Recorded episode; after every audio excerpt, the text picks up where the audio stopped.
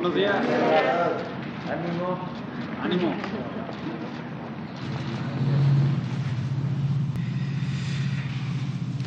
Bueno, nos da muchísimo gusto estar en Zacatecas, poder eh, informar a todo el país desde esta tierra de mujeres y hombres trabajadores dedicados a la actividad agrícola, ganadera. También aprovechamos para enviar un saludo a todos los migrantes zacatecanos que no han dejado de ayudar a sus familiares, no han abandonado a sus familias y están pendientes, les envían remesas y todo esto permite que Zacatecas vaya saliendo adelante a pesar de los pesares. Estamos atendiendo al pueblo de Zacatecas. Es eh, importante que se sepa que se está llevando a cabo en Zacatecas una inversión de alrededor de 7 mil millones de pesos solo en programas sociales. Aquí los jóvenes de Zacatecas están siendo atendidos. Es parte de la estrategia para garantizar la paz, la tranquilidad en Zacatecas. Siempre hemos sostenido que no basta con medidas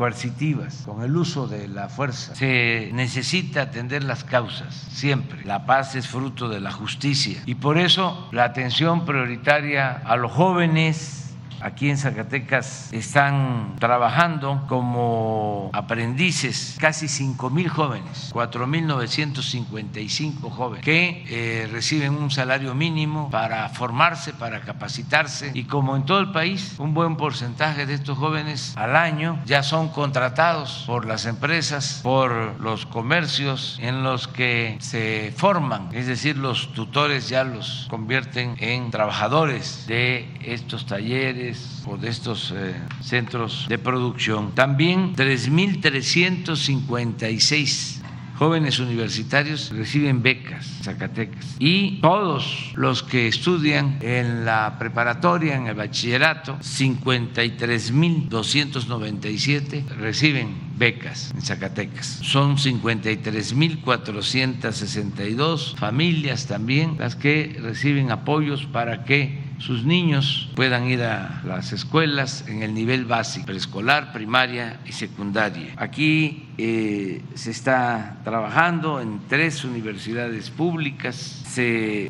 han entregado presupuestos de manera directa a 1.746 escuelas para que madres, padres de familia se hagan cargo del mantenimiento de aulas y de los planteles educativos. En Zacatecas, 147.945 adultos mayores reciben una pensión que es un derecho constitucional. Por cierto, esta semana que se empezó a, dispersar el recurso para las pensiones de adultos mayores, hubo algunas eh, dificultades que ya se resolvieron en la dispersión de recursos en el Banco del Bienestar, en las sucursales del Banco del Bienestar, pero ya se normalizó para informarle a todos los adultos adultos mayores. Se tiene un contrato con una empresa que es la que maneja el sistema de dispersión de fondos en todos los bancos, es la misma. Y eh, en el caso de algunas sucursales del Banco del Bienestar, pues no funcionó el sistema. Sin embargo, eh, se pagó en ventanillas, hubo por eso largas colas, pero ya ayer se normalizó eh, el pago. Esto comenzó desde el lunes. Agradezco a los medios de información porque no hubo escándalo, hubo sensacionalismo y sí habían cola en varias sucursales. También en Zacatecas 13.345 personas con capacidades diferentes tienen pensión, 3.512 niñas y niños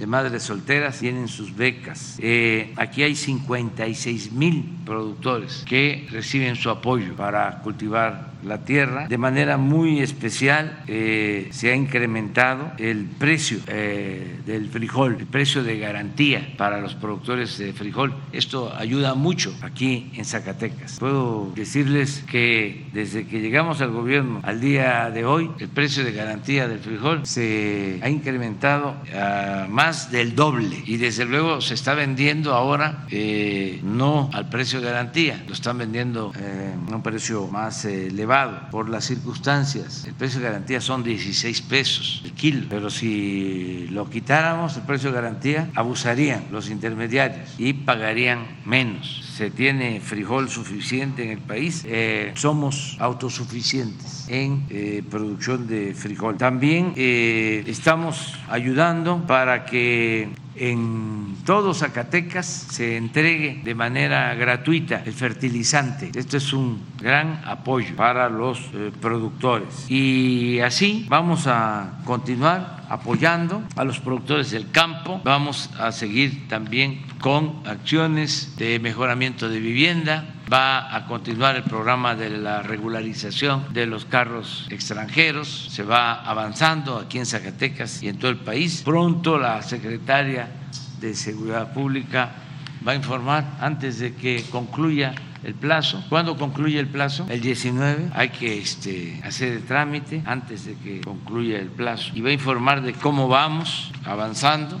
Eh, quise iniciar dando a conocer estos datos, pues para eh, comentar de que Zacatecas tiene todo nuestro apoyo, todo nuestro respaldo. El gobernador David Monreal está trabajando con nosotros de manera coordinada y eh, estamos también muy conscientes, por eso nuestra presencia en Zacatecas, de que hay preocupación en la gente por el problema de la inseguridad y de la violencia. Por eso venimos a informarles de cómo vamos y sobre todo venimos a decirles que no están solos, que continúa el programa de apoyo de las Fuerzas Armadas, de la Guardia Nacional a Zacatecas, que se ha avanzado, pero necesitamos reforzar este plan de apoyo a Zacatecas hasta que se consiga vivir en paz, tranquilidad, vivir libres de miedos, de temores, conseguir la paz. Y lo estamos logrando. Y repito, estamos eh, muy agradecidos con el gobernador David Monreal, es nuestro compañero, que siempre ha estado trabajando de común acuerdo con todas las instituciones, con todas las secretarías del gobierno federal, sobre todo en lo que tiene que ver con lo que más le preocupa a la gente en Zacatecas, la seguridad. Vamos a seguir así, trabajando juntos. Por lo general, siempre habla primero el gobernador, pero ahora me tomé yo la atribución, ofrezco disculpa, pero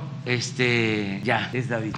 Muchas gracias, señor presidente. Bienvenido a Tierra Santa tierra de gente noble, trabajadora, de gente que ha entregado su confianza y su esperanza a nuestro movimiento, a este movimiento que le ha venido a dar frescura y oportunidad a todo un pueblo y que hoy, más que nunca, convencido de nuestra lucha y convencido del acompañamiento. Por eso quiero refrendar nuevamente mi compromiso, mi lealtad y mi trabajo en favor del pueblo el que usted encabeza, como lo ha hecho de manera decidida y de manera contundente. ¿Qué mejor regalo en esta fecha para Zacatecas? Que el día de su aniversario fundacional, 8 de septiembre, esté acá nuestro presidente, porque deben de saber que el presidente desde el día de ayer arribó a Zacatecas, tuve la oportunidad de recibirlo y me da mucha alegría, me da mucho contento, porque además hoy por la mañana, la primera actividad, el gabinete de seguridad, aquí presente, a quienes también les deseamos una buena estancia y les expresamos nuestra gratitud por el trabajo y por la lucha. Al secretario de Gobernación, Adán Augusto, a la secretaria Rosicela, que ha estado muy comprometida con Zacatecas y generosa, al general Crescencio Herrera, Sandoval, que nos ha ayudado mucho, mucho en esta estrategia. Y desde luego a eh, nuestros compañeros de Marina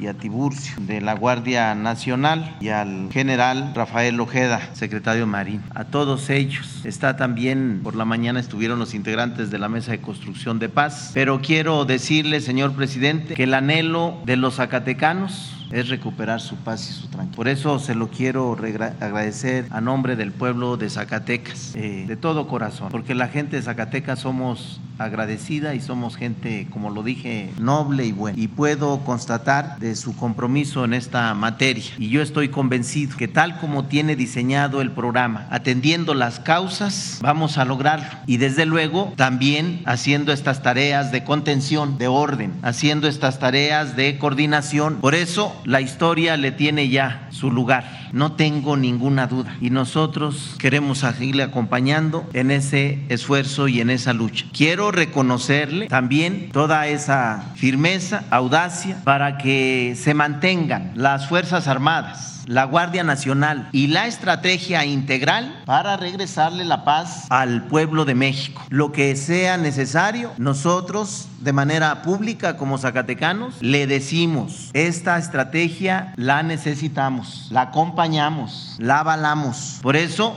no vamos a desistir y lo que haya de hacer, lo vamos a hacer para que las Fuerzas Armadas, la Guardia Nacional y la estrategia de la construcción de paz se mantenga, continúe y que los elementos de estas corporaciones tengan la autoridad que les da esa confianza que le otorga el pueblo de México. Porque cuando se le consulta al pueblo, con quien se siente seguro es con el ejército, con quien se siente seguro es con la Guardia Nacional, con quien se siente seguro es con la Marina, con los que se siente seguro es con esta estrategia que se está llevando a cabo. Por eso, señor presidente, bienvenido sea usted a Zacatecas. Y seguro estoy, convencido estoy porque conozco de su compromiso con nuestro pueblo, con nuestro Estado y con este país, que esta visita como siempre y como en toda la República, le va a traer bienestar y beneficio a nuestros Zacatecas. Que Dios nos ayude. Buenos días a todos y a todas.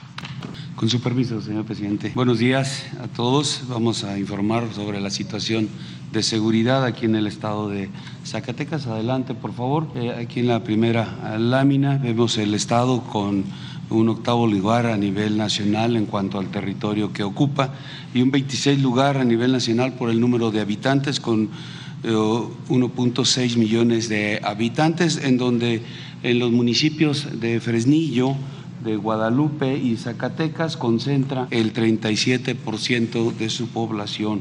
Y, también veremos más adelante cómo en estos municipios, que aquí lo vemos en la lámina, pues son en donde se concentran también los, los, delitos de los que lo que se eh, tienen en el Estado.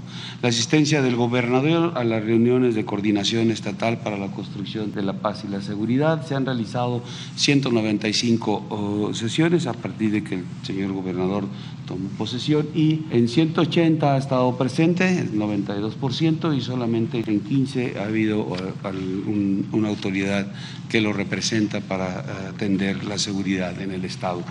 En la incidencia delictiva tenemos que eh, Zacatecas tiene el primer lugar en, extorsión con una tendencia hacia la alza. Vamos a ver adelante las gráficas de cada uno de estos eh, delitos. En secuestro el segundo lugar, pero con la tendencia hacia la baja. Homicidios dolosos, el cuarto lugar, la tendencia hacia la alza. Trata de personas, séptimo lugar, con tendencia hacia la baja el robo de vehículos, 14 lugar, también con tendencia a la baja, en eh, el robo de transportes, 22 lugar, con tendencia hacia la alza, en robo a casa habitación, 26 lugar, con tendencia hacia la, la baja, y en delitos de, de impacto, eh, tiene el 20 lugar, es decir, reunidos todos, el 20 lugar con una tendencia hacia la alza. Eh, vamos a ver cada uno de ellos. En extorsión, en julio, que es la información, la última información que tiene el Secretariado Ejecutivo del Sistema Nacional de Seguridad Pública, que está basado en las carpetas de investigación, pues hay 28 eventos de extorsión. En julio la tendencia es hacia la alza. Aquí lo vemos también en el acumulado y en la gráfica. Adelante en secuestro. En julio no tuvimos ningún evento aquí en el estado, tiene un segundo lugar, los números son reducidos, tiene seis nada más en lo que va del, del año, eh, más de la mitad del año, y este, eh, su tendencia es hacia la baja. Homicidios dolosos, se presentaron 85 homicidios dolosos en julio, tiene el cuarto lugar a nivel nacional eh, tienes 555 eh, en, lo que va del año. Aquí este, mencionar que en septiembre, aquí podemos observar en la lámina cómo a partir de septiembre eh, las acciones que se han tomado para garantizar la seguridad a la sociedad de, Zacatecas han, tenido un resultado y aquí se observa una tendencia ya hacia la baja. Y aquí si vemos eh, en el acumulado anual lo que lleva con los meses que tenemos eh, ya este, en, en, el año, pues la proyección es que pueda estar en unos 400 más y eso significa ya este, tener una reducción en lo que se tenía en comparación con el 2021. Eh, trata de personas, en julio no tuvo ningún evento de esta naturaleza, en el año ha tenido siete, su tendencia es a la baja y ocupa el séptimo lugar. En robo de vehículos, 117 en julio, con una tendencia a la baja, 720 en lo que va del año y un 14 lugar a nivel nacional. El robo en transportes, eh, dos eventos en julio, lleva 12 en el, en el año, su tendencia es hacia el alza, pero los números son eh, reducidos y lo vemos desde el punto de vista del lugar a nivel nacional que tiene el 22 lugar.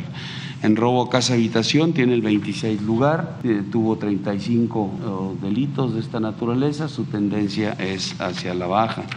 El total de delitos de, de impacto tiene 796 registrados en julio, tiene el 20 lugar a nivel nacional, su tendencia es hacia el alza, pero los números también son eh, reducidos. En cuanto a homicidios dolosos por entidad federativa en lo que va de la administración, el, el Estado tiene el 15 lugar con eh, este, eh, 3.041 homicidios, siendo la media, está por debajo de la media que es 3.259 a nivel nacional. Y, estos homicidios dolosos por cada 100 mil habitantes tiene el cuarto lugar con 187 por arriba de la media nacional que es 90. Eh, lo que es Fresnillo, Guadalupe y Zacatecas, estos tres municipios eh, concentran la, la, incidencia en homicidios dolosos, en robo de vehículos, en narcomenudeo. Eh, entre los tres, eh, pues suman el 57% de este tipo de, de delitos, eh, con 5.132, siendo el total del Estado 8.927. Entonces, donde está identificado la mayor cantidad de población, también está identificado este tipo de este, eh, delitos. En cuanto a homicidios vinculados a delincuencia organizada, aquí también eh, podemos observar en la gráfica Bien, si antes ponemos aquí el comparativo de, homicidios vinculados a delincuencia organizada, este es el, total de, homicidios de, de, lo que va de la administración aquí en Zacatecas. Homicidios a vincula, vinculados a delincuencia organizada es el 81% y el resto de, homicidios de otra naturaleza el 19%. Este, en homicidios, en este tipo de, homicidios dolosos, del 13 de agosto al, a julio del 20 22, el 56% está eh, vinculado a delincuencia organizada y el 44% a, este, al resto de, homicidios de esta naturaleza. De ahí que centramos eh, la, la, estrategia en eh, atender esta parte de homicidios vinculados a delincuencia organizada, que es el mayor porcentaje. Este es, eh, o esa es la prioridad, atender esto, ¿no? Eh, además de, los otros tipos de delitos, pero, pero la prioridad está centrada a eh, los delitos vinculados a delincuencia organizada, que es, si regresamos por favor, que es esta gráfica, las acciones que se, se tomaron aquí, primero el 13 de agosto, un fortalecimiento de la estrategia basada en la coordinación, información, inteligencia, y focalización del esfuerzo operativo. Este, eh, también eh, de, a partir del 12 de agosto, eh, del 12 de septiembre, el gobernador inicia su administración y también hay una mayor coordinación, una mayor cooperación o este, unas acciones importantes que se toman que nos van a, a, este, a, llevar a este último resultado. Y el 26 de noviembre se establece un plan de apoyo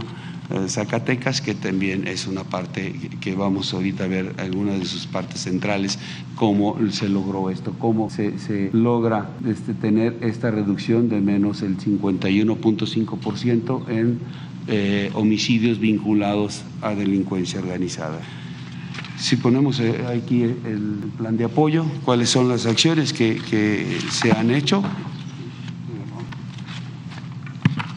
Eh, Aquí podemos observar Eh, en 26 de noviembre del 21 se hace un reforzamiento al Estado, un reforzamiento con personal del Ejército, 460 elementos, 990 elementos de la Guardia Nacional con tres helicópteros que se despliegan en lo que es eh, eh, el Estado, eh, previa identificación en la mesa de, seguridad de construcción de la paz, cuáles eran los, las áreas donde se estaba presentando la incidencia delictiva, se despliega. Y también en conjunto con esta actividad se realizó una operación sellamiento que consistió en apoyar a Zacatecas con el establecimiento de puestos militares de seguridad en todos los, estados eh, eh, que colinda eh, Zacatecas. Y tuvimos 23 puestos con 943 elementos del ejército participando, coadyuvando en los esfuerzos, en las acciones que se desarrollaban en, el estado. Adelante, por favor. También dentro de esas acciones se ubicaron nueve municipios con con eh, falta de personal de policías para la seguridad pública y la Guardia Nacional asumió esta responsabilidad en estos nueve municipios con 390 elementos en total. Eh, también Aquí podemos ver en la gráfica el reforzamiento de lo que es el refuerzo del 24 de noviembre y la operación sellamiento, como tuvimos un total de 5.781 elementos, de ellos 2.897 del Ejército y 2.884 de la Guardia Nacional. Eh, también como, como, parte de estas acciones para coactivar en, los, en el esfuerzo se eh, desplegó o ha desplegado desde mayo del 22 a septiembre eh, la, Fuerza de Tarea Conjunta México. Son cuatro ocasiones en las que ha estado aquí, opera, regresa a México y de acuerdo a las circunstancias la volvemos a mandar. Han sido cuatro ocasiones. Este, actualmente se encuentra aquí operando en, el Estado esta fuerza de tarea que son, eh, está integrada por personal de la Guardia Nacional y del Ejército. Eh, y en 11 ocasiones ha este, reforzado aquí eh, las operaciones la fuerza de tarea regional. que esta está controlada por el comandante de la quinta región militar y que son efectivos de todas las las zonas militares que integran esa región y que vienen a apoyar aquí a este, Zacatecas.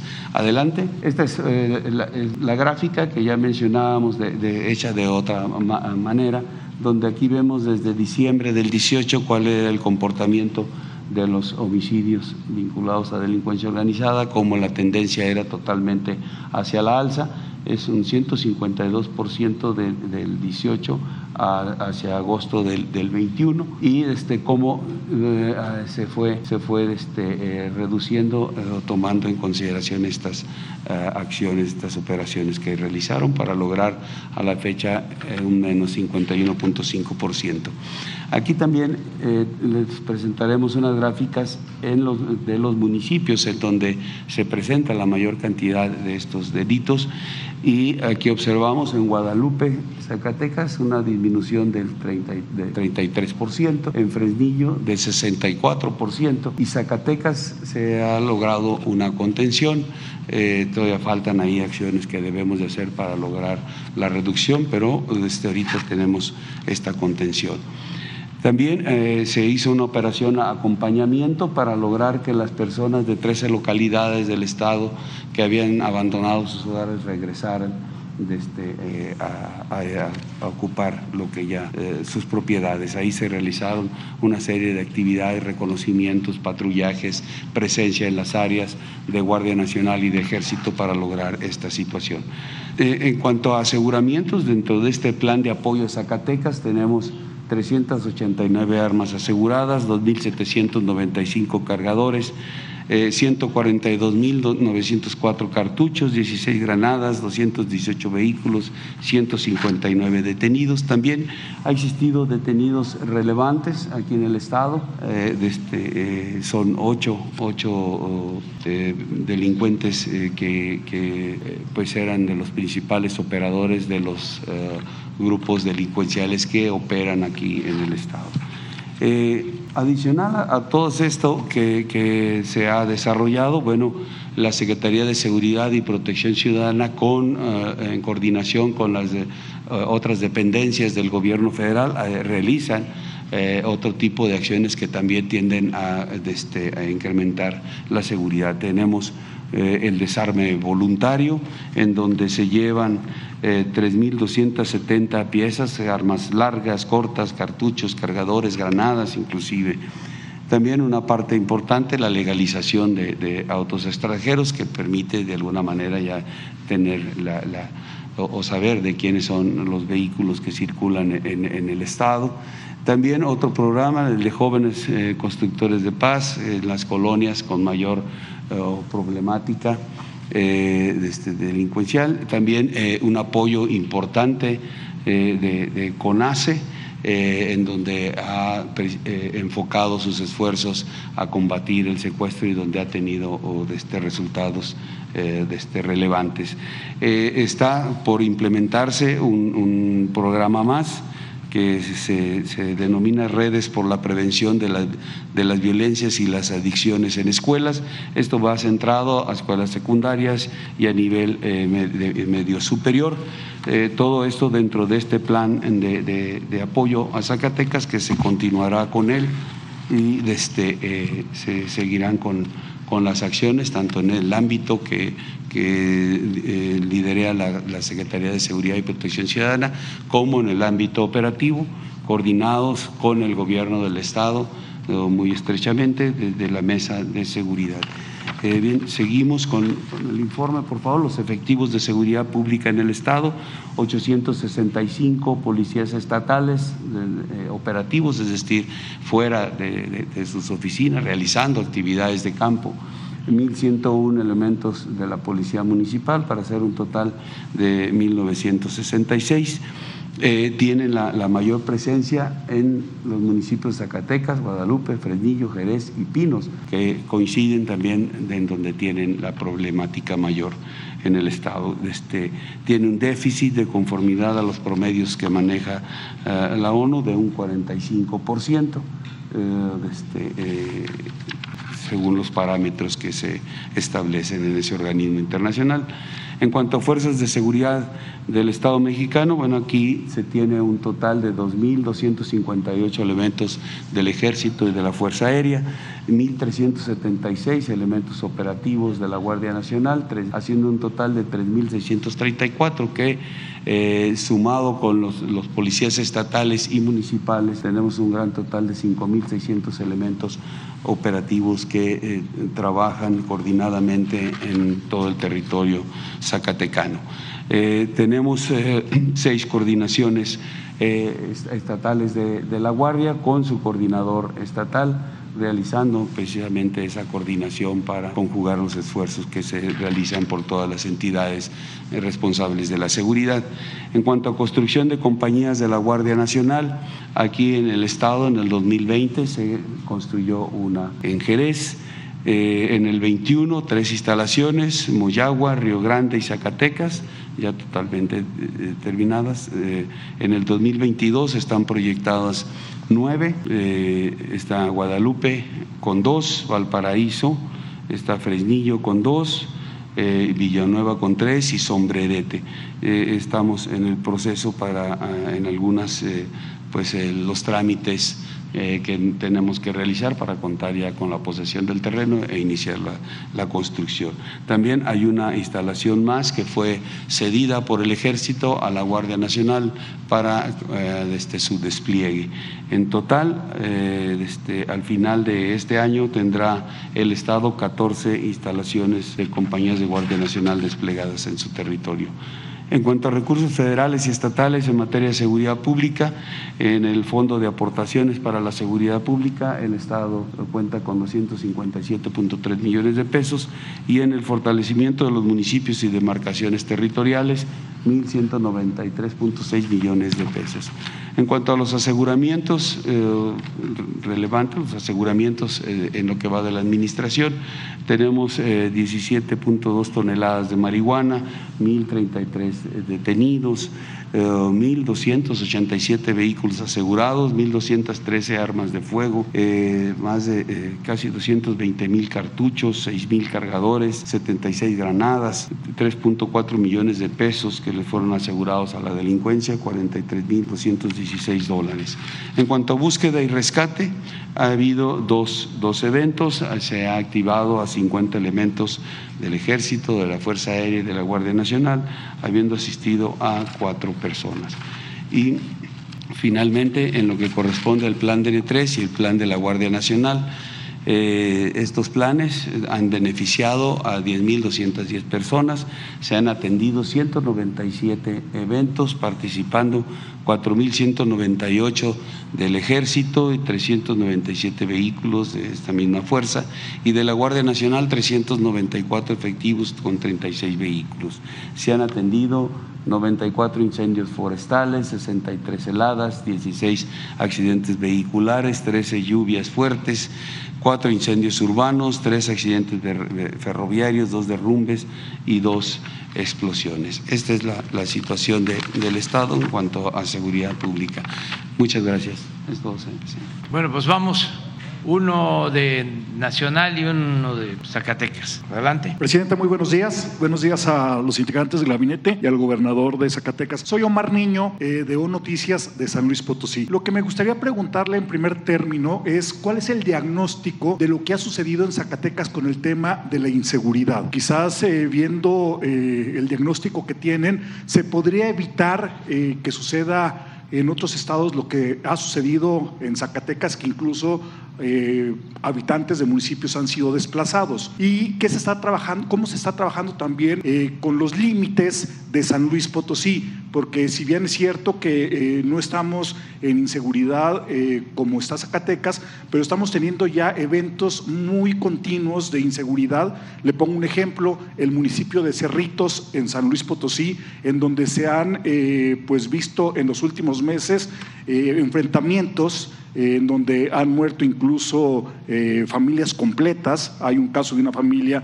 en donde muere eh, el esposo, la esposa, dos hijos. Entonces, me gustaría preguntarle cómo se está trabajando con esos límites y cuál es el origen, cuál es el origen de la inseguridad en este caso eh, para tratar de que no sucedan este tipo de situaciones en otros estados como el estado de San Luis Potosí. Yo podría este, responder, pero me gustaría que lo hiciera el general secretario sobre los tres eh, asuntos que preguntas. Uno, eh, ¿a qué se atribuyen las eh, causas de la violencia en Zacatecas? Dos, es qué se está haciendo para enfrentar este problema. Y tres, los estados limítrofes. Eso es, ¿verdad? Básicamente. Bien, el estado de, Zacatecas este, tiene una ubicación eh, sumamente estratégica en la cuestión de, comunicaciones. Es un nudo de comunicaciones, es un, lugar donde, donde eh, ahí confluyen las carreteras que, pueden dirigirse a diferentes partes de nuestro país, principalmente hacia el norte. Eh, si ustedes ven el mapa, si podemos poner, por favor, para observar ese nudo de comunicaciones. Aquí, aquí vemos eh, y, aquí volvería a decir, eh, los municipios con mayor cantidad de, este, ciudadanos, de habitantes, los municipios que tienen la mayor cantidad de delitos, pero coinciden precisamente con los lugares donde están los nudos de comunicaciones, esta, esta conjunción de una serie de carreteras. Entonces, para las organizaciones delictivas es importante tener una presencia en estas áreas para poder desarrollar sus actividades de movimiento, de trasiego de drogas eh, eh, en el territorio. No le, no le conviene tener una parte eh, de control o de presencia aquí porque no tiene una conexión, pero en esta sí es importante para poderse dirigir. Pues aquí tenemos Aguascalientes, aquí tenemos Jalisco, aquí tenemos San Luis Potosí, aquí está Durango. Entonces, este, es, es la presencia en esos puntos resulta ser importante para, para eh, esas organizaciones. Eh, Digamos que han elegido lamentablemente a Zacatecas como un centro de operaciones para desplegar el trasiego y eh, pues las incidencias delictivas? No, es, es la situación geográfica que vive eh, Zacatecas y es las condiciones de, este, de, de, las uh, vías de comunicación. Y eso también ha sido en el pasado, también, pues aquí la, la batalla de Zacatecas fue la que permitió a, las fuerzas revolucionarias llegar a la Ciudad de México. Este era un punto importante, al igual que hoy, hoy lo tiene eh, Zacatecas, ¿no? al desarrollar todas las vías de comunicación hacia los diferentes estados, pues eh, se vuelve un, un, un punto sumamente este, importante para, para ellos, como lo es para el país en diferentes eh, eh, áreas, ¿no? en la parte económica, en la parte de comunicaciones, eh, también tiene esa importancia, pero bueno, la delincuencia lo toma y lo desarrolla de esa manera. Por eso ese, eh, los, los las, eh, enfrentamientos entre ellos están dados en estos, en estos estados, por tener, perdón, estos municipios, por tener ese, ese control. ¿no? Eh, y, y, si lo unimos por la parte de narcomenudeo, bueno, estas las áreas que tienen una mayor eh, cantidad de población es donde pueden eh, realizar esa actividad ilícita de narcomenudeo y entonces eh, se convierten estos municipios en un mercado este, a disputar por parte de las organizaciones eh, delictivas. ¿no? Este podría ser el, pues, el porqué, el porqué qué es lo que está sucediendo. Ahora, en los estados colindantes, como ya cité, se implementó una operación sellamiento que desde, de, si bien le hicimos, eh, tuvo un periodo, esta continúa de manera intermitente de conformidad a lo que van viendo las mesas de coordinación. Lo que aquí se ve en el Estado, eh, en reunión con el con el gobernador también se analiza en los demás estados y nuestros comandantes de zona tienen una uh, este, comunicación, una coordinación importante y, de, y si eh, eh, Zacatecas ubica en la mesa de, de seguridad que puede tener problemas hacia Durango por algunas circunstancias que se han presentado. Entonces entran en coordinación y de manera conjunta hacen alguna uh, acción que vaya enfocada a, este, a reducir eh, pues, eh, el efecto de, la presencia de, delictiva. ¿no? De, ahí que se tomó esta, eh, inicialmente esta, esta operación, donde se cubrieron todos los límites. Aquí tenemos, aquí mencioné 23 puestos militares, 943 elementos. Aquí en Coahuila se pusieron 4, San Luis Potosí 4, Aguascalientes 4, Jalisco 3, Nayarit 4, Durango 4. Entonces, eh, esto lo, los comandantes lo tienen muy presente dentro de la coordinación y donde hay necesidad en la actualidad se aplica de inmediato la operación sellamiento para poder este, eh, eh, actuar en contra de, de, la delincuencia. Entonces es, es, es, lo, que, lo que hacemos. ¿Cuál era la otra, perdón? Desplazados. Ah, sobre los, los desplazados. Bueno, hicimos eh, también una actividad, eh, ya lo mencionaba, si podemos la, la lámina, por favor. Eh, aquí tendríamos que generarle o, o, buscamos generar una confianza en la sociedad para que, que pudieran regresar a sus hogares. ¿Qué, ¿Qué, desarrollamos? Bueno, precisamente reconocimientos terrestres, aéreos, diurnos y nocturnos, que la población eh, eh, observara nuestra presencia ahí, obviamente también la actuación que teníamos en contra de, de, de, de los eh, grupos delincuenciales que se ubicaban. Eh, este, eh, aquí tenemos el ejemplo de, fuerzas militares que fueron establecidas en Villahermosa, uh, Palmas Altas, Ermita de las Correas, que son las poblaciones que, identificamos uh, más esta problemática y que eh, fue una preocupación el, el regresarlas a, a, sus hogares. puestos militares de seguridad en toda, toda el área, patrullajes de vigilancia de la, en las localidades y en caminos de segundo o tercer orden, las terracerías que llegan uh, hacia, hacia esas poblaciones. Eh, también actividades de labor social, estar eh, con, con la población en este tipo de acciones también nos ayuda. Primeramente los auxiliamos en la necesidad que tengan y pues eh, nos sirve para, para, ver las preocupaciones eh, que tienen en el ámbito de la seguridad y si, y si eh, en algún momento también nos, o hacen ver sus preocupaciones o lo que ellos observan de lo que está pasando también nos ayudan para poder desarrollar las actividades que puedan generar esa confianza en la sociedad y que permita entonces llegar nuevamente a sus, hogares. Eso es lo que, realizamos y repito, todo esto se ve en las mesas de seguridad con el, señor gobernador, con todas las instancias de seguridad. Ahí, ahí se analiza cuáles son estas problemáticas y en base a, las fuerzas que se tienen, a las acciones que se han desarrollado, que se están desarrollando, pues ya se, se determina qué específicamente se, tendrá que reforzar o implementar para lograr este, pues, eh, la, atención de, esta situación de seguridad que se vea. Gracias. Señor presidente, en mi segunda intervención, más que una pregunta, es una exposición de un tema muy doloroso en Villa de Ramos, San Luis Potosí, en la Herradura, que usted conoce porque fue a inaugurar eh, un, centro hospitalario eh, casi al inicio de su gestión.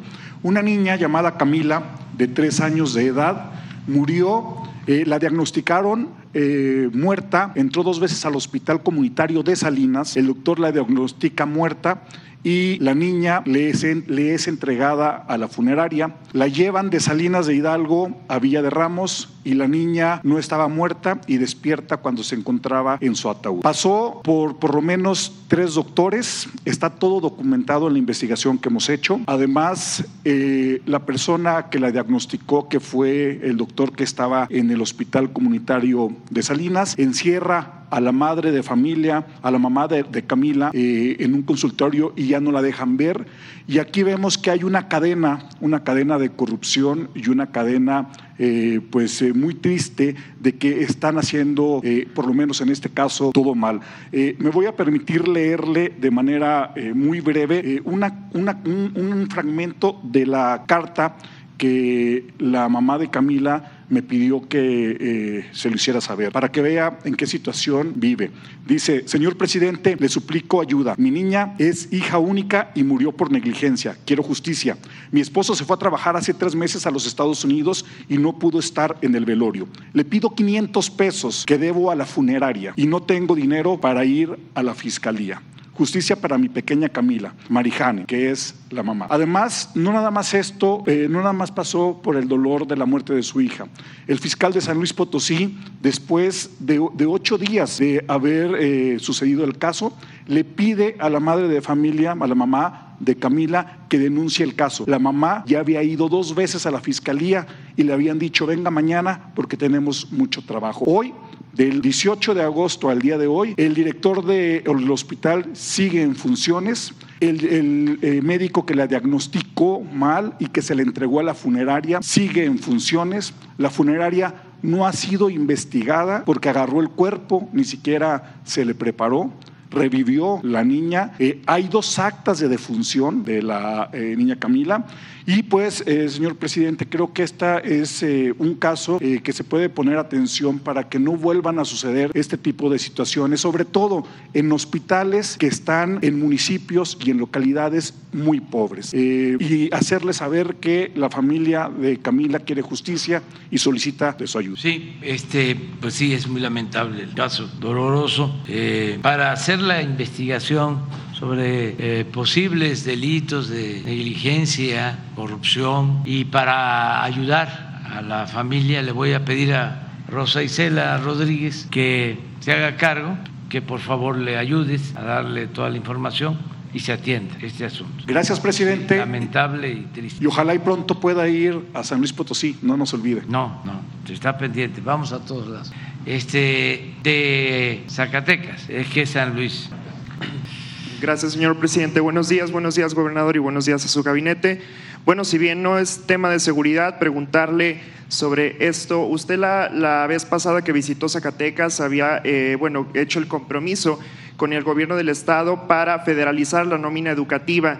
La pregunta sería, ¿para cuándo? Y también en este sentido, otra pregunta, eh, bueno, si hay alguna obra de infraestructura importante para lo que queda de este sexenio en Zacatecas. Se ha hablado de un hospital de tercer nivel que ya ha mencionado el gobernador, eh, que requiere Zacatecas ya de acuerdo a su población y también las peticiones de la ciudadanía sobre ampliar a cuatro carriles el tramo carretero federal Zacatecas-Aguascalientes. Esas serían mis preguntas de manera puntual, presidente. Sí, estamos viendo lo de la federalización del sistema educativo, se va avanzando, eh, se detuvo por la situación de la pandemia y por la crisis económica, pero ya estamos eh, retomando de nuevo ese plan. Se avanzó con Michoacán, pero no hemos podido continuar. De todas maneras, se ayuda a los gobiernos estatales, sobre todo en estos tiempos, ya cuando van a cerrar eh, a fin de año, pues este, sus déficits eh, en materia educativa se les este, eh, resuelven con apoyo del presupuesto federal. Ya lo estamos haciendo. Desde luego queremos que se use para eso, para que los maestros los trabajadores al servicio del Estado no dejen de recibir sus sueldos y sus aguinaldos, que es lo más importante. En eso hay un compromiso y se está avanzando también en la federalización del sistema de salud. Ya llevamos tres estados, Colima, Tlaxcala y Nayarit, que fue el primero. Y es un plan muy importante para garantizar a todos el derecho a la salud. Estaba el sistema de salud en el abandono, eh, había mucha corrupción, a veces ya no quieren eh, nuestros adversarios conservadores que yo hable de estas cosas del pasado, pero tenemos que seguirlos denunciando públicamente, porque robaban eh, sin límites, se robaban hasta el dinero de las medicinas. Y eran políticos y gente muy influyente, incluso participaban en la complicidad algunos medios de información y periodistas famosos. Entonces, todo eso se está corrigiendo, a pesar de las campañas, porque imagínense que se les eh, quitó el negocio ilícito que tenían, nada más en la compra de medicamentos, cada año eran 100 mil millones de pesos y no había abasto de medicamentos y compraban a precios elevadísimos, inclusive se atrevían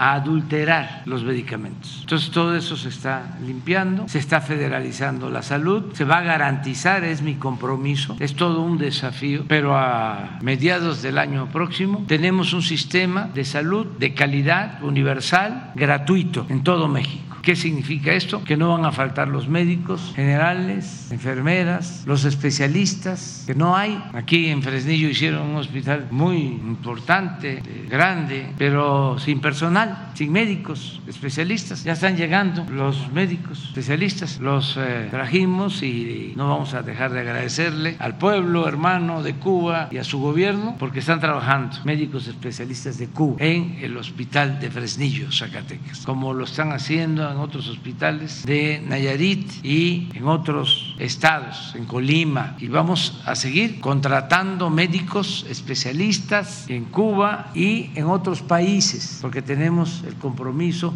de que no falten los médicos, que no falten los medicamentos. Y aunque no les guste, tengo que seguir repitiendo, ofrezco disculpas. Una de las herencias que dejaron al país los neoliberales de las eh, frutas podridas fue el que no tenemos en nuestro país que se escuche bien y que se escuche lejos por culpa de la política privatizadora que impusieron los neoliberales. No tenemos los médicos ni los especialistas que requiere nuestro país. Esa fue eh, una herencia, un legado de muchas otras eh, desgracias que significó el modelo neoliberal, que todavía lo defiende de manera increíble. Claro, es eh, entendible, aunque no esté uno de acuerdo, que los que sacaban provecho con el régimen de corrupción lo defiendan. Pero aunque este, resulte extraño, raro, hay quienes no se beneficiaban, sino se perjudicaban y sin embargo siguen apoyando a los corruptos. Es una especie de masoquismo. Afortunadamente ya es una minoría, porque la mayoría de la gente ya despertó, hay mucha conciencia en nuestro pueblo y la gente ya no se deja manipular por los medios de información convencionales, ya no es como antes. Por eso el país va saliendo, vamos eh, transformando y con la pandemia, con la crisis económica mundial,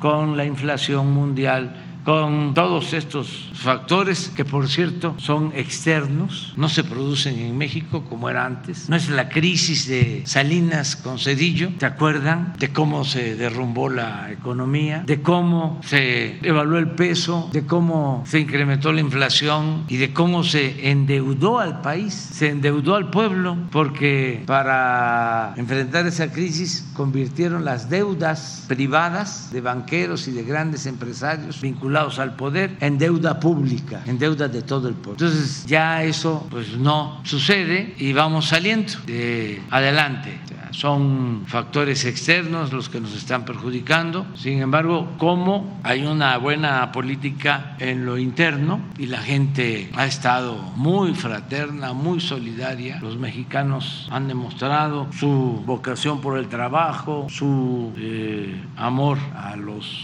demás, el amor al prójimo, es muy importante el papel de las familias la familia mexicana como institución de eh, protección, de seguridad social. Imagínense cuántos zacatecanos ayudando a sus familiares con los programas de bienestar que nunca se habían aplicado como se está haciendo en Zacatecas y en todo el país. Con el aumento al salario mínimo que llevaba 40 años sin que se considerara importante incrementar el salario. 40 años con pérdidas del poder adquisitivo del salario porque inventaron también me tengo que repetir, de que si aumentaban el salario iba a haber inflación. Eso lo inventaron los tecnócratas corruptos. Entonces, por eso, en casi 40 años no aumentaron los salarios. México eh, fue de los países que, eh, en los que menos creció el salario en el mundo. Bueno, pues ahora es programas sociales, aumento al salario mínimo, reparto de utilidades en las empresas. Pregúntanle a los mineros de Fresnillo, de Plateros, cómo era el reparto de utilidades antes y cómo es ahora. Nada más de un año a otro pasó el salario, el reparto de utilidades de los trabajadores de 100 mil millones a 200 mil millones. Reparto de utilidades. Y las remesas, que han crecido muchísimo. Entonces,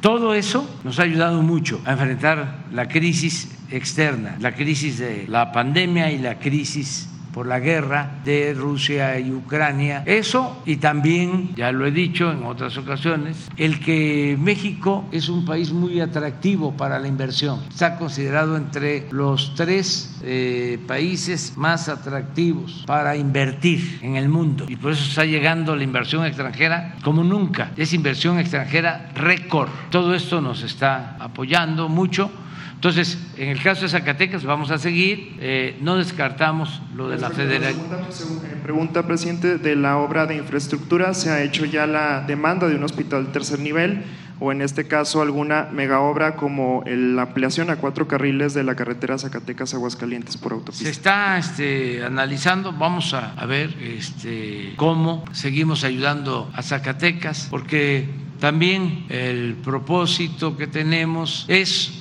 eh, no eh, dar a diestra y siniestra concesiones para ampliar carreteras, para construir autopistas, si las va a pagar la gente. Eso es fácil, pero el pueblo ya paga sus impuestos. Entonces hay que hacer obras, procurar que el mayor número de las obras que se hagan pues no se tengan que pagar, que no sea un doble impuesto. Entonces por eso estamos procurando eh, hacer mucha obra pública no concesionada, pero en algunos casos, cuando eh, lo consideremos, vamos a ver si se amplían algunas concesiones, porque es muy fácil. En el Estado de México es donde hay más autopistas, pero es donde cuesta más transitar, porque todo está concesionado, todo está concesionado. Y eso pues no cuesta mucho, aunque antes hasta abusaban, porque no solo les daban la concesión, sino les daban presupuesto y lo que ponían los concesionarios era muy poco. Si se tenía que hacer una autopista, eh, la mitad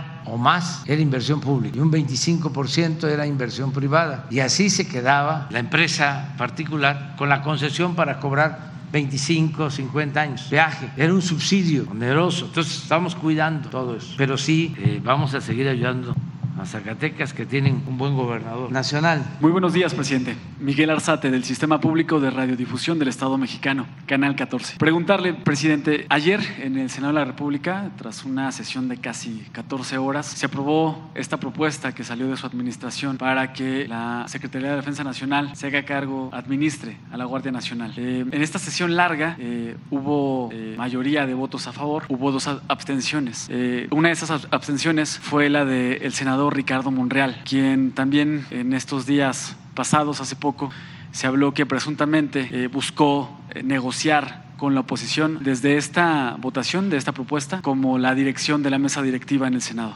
Preguntarle, señor presidente, ¿Cómo vio la jornada en el Senado de la República? ¿Cómo vio el actuar de los senadores? ¿Y qué opinión le merece el, actuar del senador Monreal? Si particularmente está bien, ha manifestado que todos los legisladores, representantes, ciudadanos son libres, pero eh, negociar con la oposición para buscar dirigir la mesa directiva del Senado, esta iniciativa que ha manifestado su importancia que tiene, ¿qué opinión le merece? ¿Cómo vio a los senadores? Eh, ¿Cómo ve el caso del senador Monreal? Bueno, yo agradecerle mucho a los senadores por aprobar esta ley. Eso es lo más importante, el que se aprobó la ley para que eh, la Guardia Nacional esté eh, operada, tenga la tutela, la guía, el ejemplo de la Secretaría de la Defensa Nacional. Eso es muy importante, porque lo he dicho varias veces y me voy a seguir repitiendo. La Guardia Nacional debe cuidarse para que no se caiga en el mismo error que se padeció con la llamada Policía Federal preventiva, que se pudrió, se echó a perder. Fue una escuela para formar a funcionarios públicos corruptos, deshonestos, violadores de derechos humanos. De ahí salieron García Luna, Palominos, todos esos. Yo no sé cómo hay legisladores que se oponen a que la Guardia Nacional tenga disciplina, profesionalismo, actúe con rectitud, con honestidad y que se respeten y no se violen los derechos humanos. Me tiene anonadado, diría mi paisano Santa María, sorprendido la actitud de algunos legisladores del conservadurismo, su nivel de cretinismo, la hipocresía. De repente quienes apostaban al uso de la fuerza, violadores tenaces de los derechos humanos, se convierten en paladines de la justicia, defensores de los derechos humanos. Son unos reverendos farsantes. Entonces, qué bien que la mayoría de los legisladores actúan de forma consecuente, que eh, no saben, ayer lo dije, lo repito, de que García Luna, el hombre fuerte, de Felipe Calderón, su brazo derecho, y ahora no solo lo digo yo, lo dice lamentablemente un expresidente de Francia, digo lamentablemente porque los extranjeros no tienen por qué meterse en lo que corresponde a los asuntos nuestros, pero duele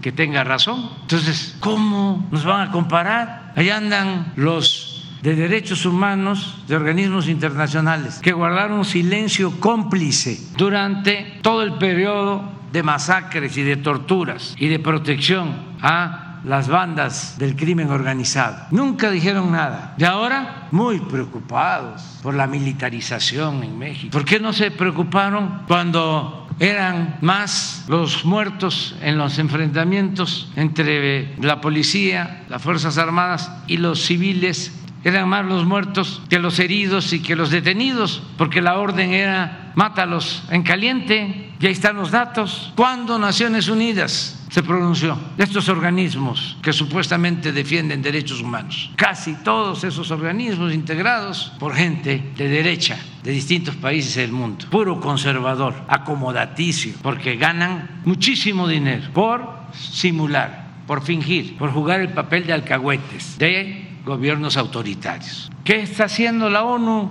ahora o estos organismos con la guerra de Rusia y Ucrania? ¿Qué hicieron para evitarla? Lo que están haciendo ahora para detenerla y que no siga el sufrimiento de la gente y los desplazados y todo lo que sufren los pueblos por las crisis económicas originadas por esa guerra y por otras. ¿Qué hace? ¿En qué está convertida la ONU? En un florero. Ya es tiempo de que haya cambios. Y ya basta de la simulación y de la hipocresía. Presidente, insistir en su valoración sobre el actuar del senador Monreal y también si nos podría... su libertad. No estoy de acuerdo, desde luego, con su postura, porque está avalando la falsedad, la hipocresía y la politiquería del conservadurismo de México. Pero somos libres, celebro que se esté aprobando la iniciativa. Le agradezco mucho a los legisladores que aprobaron esta ley, diputados y senadores. Y me gustaría también, hablando con toda franqueza, que los gobernadores del PAN, los gobernadores del Movimiento Ciudadano, que expresaran si les ayuda o no les ayuda el ejército si les ayuda o no les ayuda la Guardia Nacional, si les ayuda o no les ayuda la Secretaría de Marina, que no se queden callados y que este, puedan expresar si ellos, sin el apoyo de la Secretaría de la Defensa, sin el apoyo de la Secretaría de Marina, sin el apoyo de la Guardia Nacional, podrían enfrentar el problema de la inseguridad y de la violencia. Hay 19 estados que tienen menos policías que los elementos que tiene el ejército, que tiene la Guardia Nacional para garantizar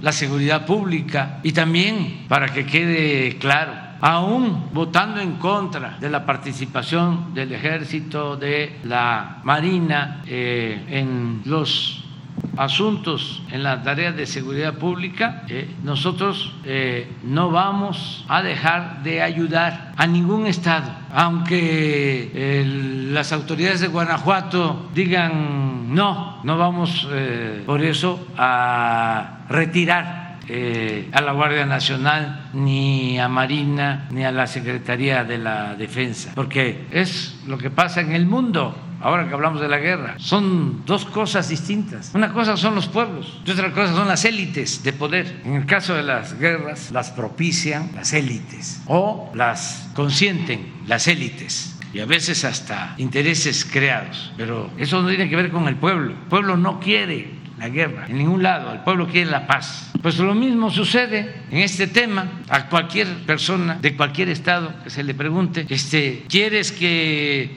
la Secretaría de Marina la Secretaría de la Defensa, que la Guardia Nacional ayude en tareas de seguridad pública. Sí, esa es la respuesta. Más del 80%. Ah, pero esa no es la opinión de los fifís y de los conservadores. No. Entonces, porque ellos eran los que mandaban antes, ahora no. Ahora es la opinión de la gente, la opinión del pueblo. Entonces, vamos a seguir defendiendo el derecho que tiene el pueblo a la seguridad y vamos a mantener la estrategia que ha dado buenos resultados eh, y se puede probar en los datos, con los resultados, se puede probar. Entonces, eso es lo que puedo comentar. Y muchas gracias a los legisladores y también muchas gracias a los ministros de la Corte que este, retiraron un- una iniciativa para este, quitar la prisión preventiva oficiosa, lo cual nos iba a generar muchos problemas por la corrupción que lamentablemente todavía existe, no solo en el Poder Judicial, sino en el legislativo y en el ejecutivo. Cada vez menos, pero desde el principio lo dije, hay que eh, barrer de arriba para abajo, que es lo que se está haciendo limpiar de corrupción de arriba para abajo y lleva, lleva tiempo. Además, estaba muy arraigada la corrupción, al grado que hubo un presidente que llegó a decir que la corrupción era parte de la cultura del pueblo de México. Para atreverse a eso, le zumba. ¿eh? Y presidente, eh, en un segundo tema y también para ayudarnos a despejar estas dudas sobre la presunta militarización de la que acusa la oposición, eh, ¿cómo va a ser esta adición de la Guardia Nacional a la Secretaría de Defensa? Eh, ¿Habrá cambio en sus operaciones, en su estrategia? ¿Habrá cambio de actividades frente a la población? No sé si el, general secretario nos podía platicar si, ya tiene cómo va a ser eh, esa adición de la Guardia Nacional a la Secretaría de la Defensa Nacional. Y también preguntarle, ayer se reunió con, con el líder del PRI, Alejandro Moreno, el general secretario, quien también manifestó hace poco que él hablaba de, de, que es importante tener a las Fuerzas Armadas en tareas de seguridad. Y también aquí destacar, eh, los gobernadores hablan de que es necesario. El gobernador Monreal, en su calidad de gobernador, hermano del senador, pero él como gobernador destacó y habla de este respaldo a esta presencia de la Guardia Nacional, del Ejército, de la Marina, apoyando a la ciudadanía. Preguntarle cómo va a ser este plan para adherir a la Guardia Nacional, a la Secretaría de Defensa Nacional y de qué fue la plática con Alejandro Moreno que tuvo ayer el secretario general, si nos pudiera platicar. No sé si el general quiere, a mí me gustaría nada más que en el caso de lo de la Guardia, este, como vamos a estar la semana próxima tratando el tema, el desfile del día 16 eh, tiene como distintivo la eh, representación más destacada de la Guardia Nacional. Y vamos a estar hablando de eso, de la importancia de que tengamos eh, una institución de seguridad pública eficaz, honesta, profesional, disciplinada. Ya se ha logrado mucho, pero vamos a dar a conocer todo el plan. Podemos hacerlo eh, el lunes o el martes.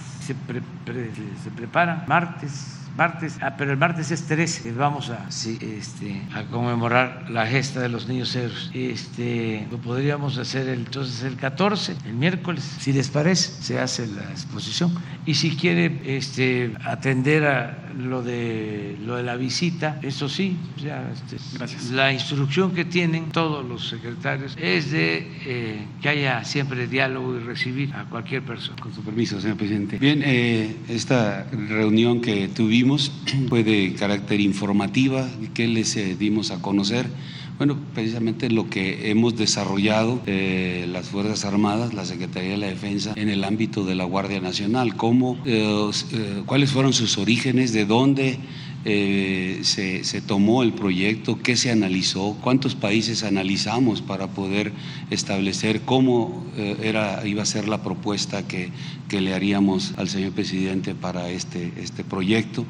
Eh, analizar cuáles fueron los orígenes de esas otras instituciones, instituciones con más de 200 años a través de, todo el mundo, eh, en donde su origen principal fue precisamente militar, algunas de ellas con permanencia a la fecha de, lo militar, algunas otras ya después de tantos años de consolidación, pues ya eh, ubicadas en otra área de las administraciones eh, eh, de, los eh, públicas de los diferentes países. También todo, todo ese esfuerzo que, fue concentrado en diferentes acciones administrativas, acciones operativas, eh, cómo empleamos una parte sumamente importante que tenemos en, lo que es Ejército y Fuerza Aérea, que es nuestro sistema educativo militar, este sistema educativo que es quien nos forma, que es de donde sale todos nuestros oficiales, todos nuestros jefes, nuestros generales, eh, eh, cómo hacer que, pudiera colaborar con la, lo que es la formación de la Guardia Nacional. Eh, como hoy en día tenemos en el Colegio Militar, eh, pues eh, la licenciatura en seguridad pública, que son casi un poco más de, 700 hombres cadetes que están este, pues estudiando la licenciatura en seguridad pública y que son gente que va a egresar del plantel del mismo plantel donde, donde sale personal del ejército y, este, y, se va a, las filas de la Guardia Nacional. También como el Colegio del Aire, que forma a nuestros pilotos y aviadores, también tiene como 80 ah, cadetes que tienen esa especialidad en seguridad pública, además de, tomar esa capacitación en, este, eh, en el ámbito de, aviación, tienen esa especialidad porque así lo marcan la legislación, eh, inclusive internacional, que deben de, conocer de eso. Entonces, les hicimos ver cuál era esta estructura tan grande, cómo ha aportado ese apoyo a través de estos tres años cómo se han modificado los planes de estudio, que no es lo mismo formar a un soldado que formar a un eh, policía. ¿no? los planes de estudio se, modificaron para quitar en, la capacitación en el ámbito de seguridad pública la parte militar. Seguridad pública es un, es un ámbito civil, entonces no, no, no podemos de este, eh, pues tocar esa, esa parte o dar eh, esa parte eh, este, o dejar o no dejar de darlas. Pero sí identificamos materias comunes que deben de tener tanto el soldado como el, encargado de la seguridad pública, el soldado que se encarga de la defensa de la nación y el elemento integrante de la guardia que se encarga de la seguridad pública. ¿Cuáles, ¿Cuáles son las diferencias importantes que deben de tener? ¿Hacia dónde debe de estar eh, centrada su capacitación para no tener un soldado en el ámbito de la seguridad pública, sino un especialista, eh, un elemento que sabe sobre seguridad pública, sabe lo que debe de hacer en ese ámbito y ahí lo estamos preparando. También todo lo que, lo que tuvimos que desarrollar en el ámbito de adquisiciones, darle a la Guardia Nacional las herramientas con las que eh, pudiera realizar su tarea, ¿no? Eh, eh, vehículos, armamento, eh, este, eh, equipo de diversa naturaleza, como también eh, equipo de la Policía Federal, lo tuvimos que este, pues, repotenciar, como nuestra industria militar entró a, hacer trabajos importantes en todo el parque vehicular, parque vehicular que la Policía Federal lo tenía ya abandonado para venderlo ya como chatarra.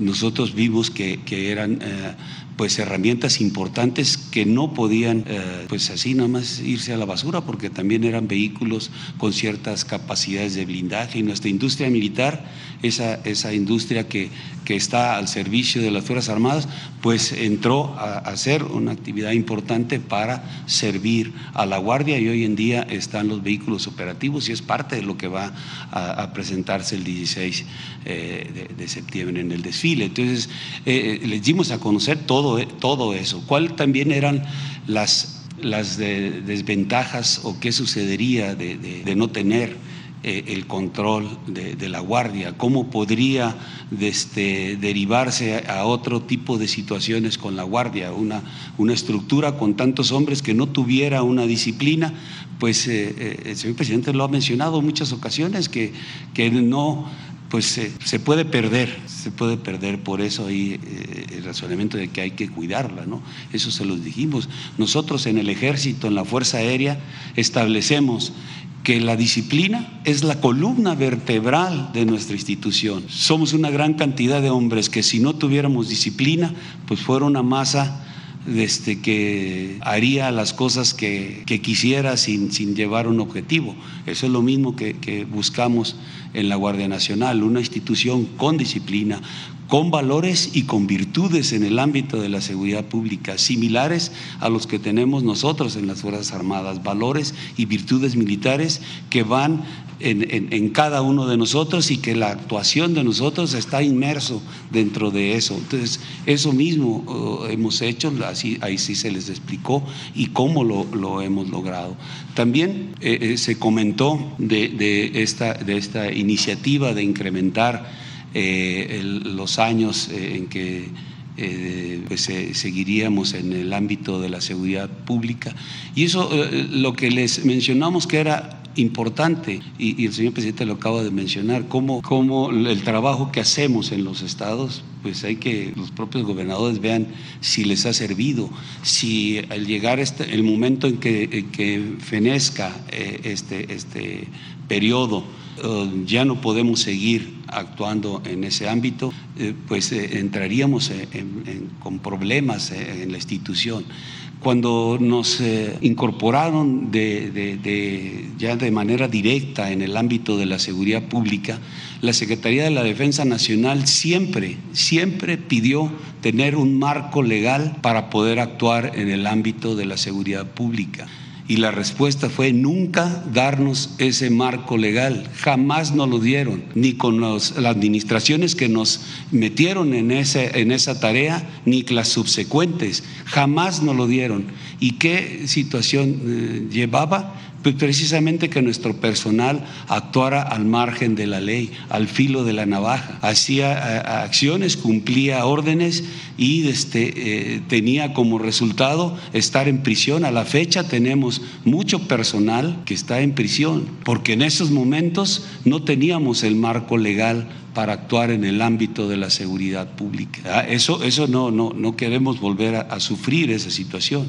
Si se nos da la oportunidad de seguir eh, eh, apoyando a la seguridad pública, ese tiempo que nos, sea mayor también nos va a permitir fortalecer de mayor manera la Guardia Nacional. Y al eh, eh, tener el control de la guardia, tutelar la guardia, entonces nos va a permitir darle esa fortaleza para que en el momento que se establezca una fecha, pues ya la Guardia podrá ser más grande. Hoy, hoy en día el proyecto para el 2024 es que la Guardia tenga 150 mil hombres, que la Guardia cubra diferentes ámbitos de, de, necesidades en el ámbito de la seguridad pública.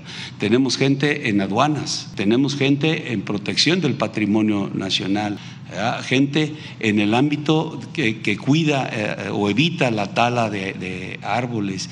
Tenemos una fuerza, un estilo de lo que tienen en todo el mundo las policías, de los SWAT que les llaman. Ahora tenemos una fuerza especial que, se conformó para, hacer esa actividad. Ah, tenemos, se, fortaleció el área de inteligencia, que ya era importante lo que tenía la Policía Federal, hoy en día está fortalecida. Entonces se ha hecho mucho trabajo que este, eh, pues, eh, queremos seguirlo haciendo y ya teniendo el control, esa tutela de, la, de, la, Guardia Nacional, pues nos va a permitir que en algún momento se fortalezca aún más y pues llegue eh, quizá el día en que, que sí tengamos que eh, realizar eh, las acciones netamente militares, netamente como soldados, que no las dejamos de hacer, también nos preparamos, también desarrollamos esa parte, porque nuestra misión principal es la defensa de la nación, la defensa de la soberanía. Para hacer esa parte debemos de estar preparados, pero todo lo que hacemos en la defensa de esa, en la preparación de esa misión, nos sirve para lo que hacemos en el ámbito de la seguridad pública.